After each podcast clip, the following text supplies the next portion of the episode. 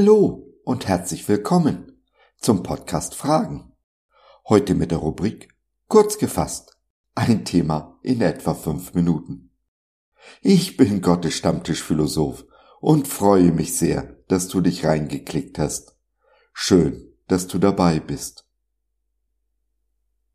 Nicht immer gelingt es uns, die Dinge zu tun, die zu tun sind, in der Zeit, in der sie getan werden sollten. Was also tun?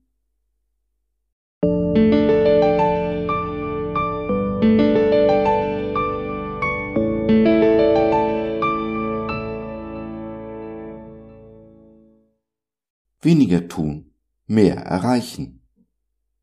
Aber tun, was zu tun ist.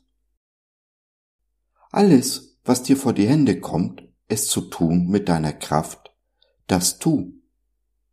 Prediger 9, der Vers 10a. Ein etwas zwiespältiger Rat, den uns hier der weise König Salomo gibt. In einer Zeit der vollen Terminkalender, wo Überlastung öfter an der Tagesordnung ist als Langeweile. Müssen wir wirklich mehr tun als das, was wir ohnehin schon tun? Nun, ich denke nicht, dass Salomo dies so gemeint hat. Als König des alten Israel hatte er mehr als nur repräsentative Pflichten und Aufgaben und damit einen Terminkalender, der mindestens genauso voll war wie der eines vielbeschäftigten Managers unserer Tage. Trotzdem fand er offensichtlich die Zeit, die Dinge zu tun, die zu tun sind und darüber hinaus. Wie hat er das gemacht? Nun, als Salomo das Erbe als König von seinem Vater David übernommen hatte, fragte Gott ihn nach seinen Wünschen. Salomo wünschte sich von Gott nicht Gold oder Silber, noch den Sieg über seine Feinde, sondern Weisheit. Die Weisheit, die er bräuchte, um seine Pflichten zu erfüllen, eben zu tun, was zu tun ist. Salomo folgte also der Weisheit und nicht jedem Impuls, der ihm in den Kopf kam und den er für eine gute Idee hielt oder gar für das Reden des Heiligen Geistes. Denn viele unserer Impulse oder auch guten Ideen, die wir haben, sind durch die Brille der Weisheit betrachtet nicht so gut, wie sie auf den ersten Blick erscheinen. Ja, oft sogar kontraproduktiv. Und oft ist die Stimme, die wir für den Heiligen Geist halten, die Stimme unserer eigenen Ängste. Ohne Übung sind beide oft nicht auseinanderzuhalten. Umgekehrt gilt das Gleiche.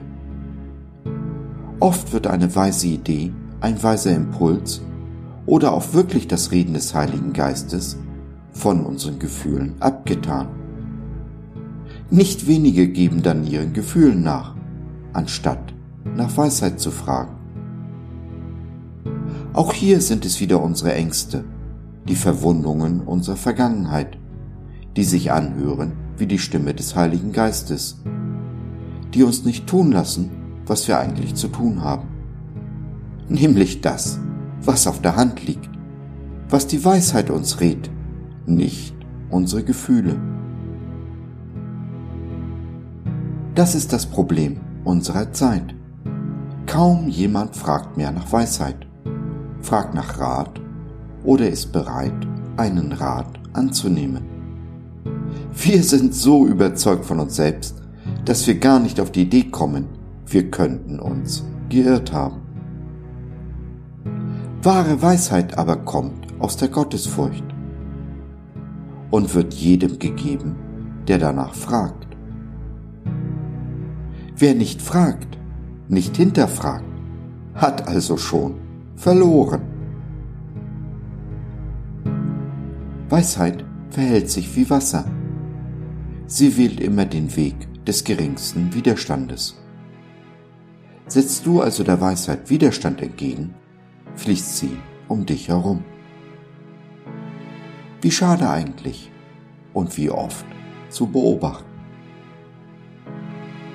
Denn nur in Weisheit können wir weniger tun und mehr erreichen.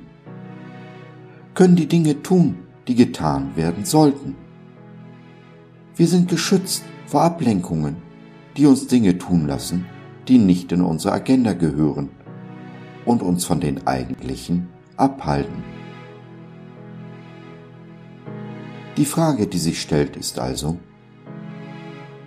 gehen Weisheit und unser Tun mit uns Hand in Hand? Bist du überfordert oder weißt nicht, was zu tun ist? Dann mag es helfen, darüber zu reden. Nimm doch Kontakt mit uns auf oder nutze unser Info- und Seelsorgetelefon. Wir hören dir zu, beten für dich und mit dir und gehen die zweite Meile mit dir. www.gott.biz Glaube von seiner besten Seite.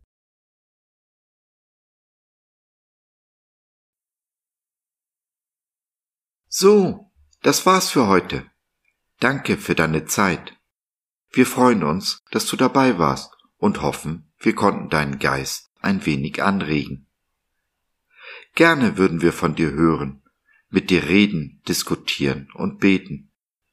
Und gerne würden wir erfahren, wie du die Dinge siehst, wie du sie verstehst. Besuche uns doch im Web, wir freuen uns schon sehr auf dich. www gott.biz. Bis dahin alles Liebe, dein Josef.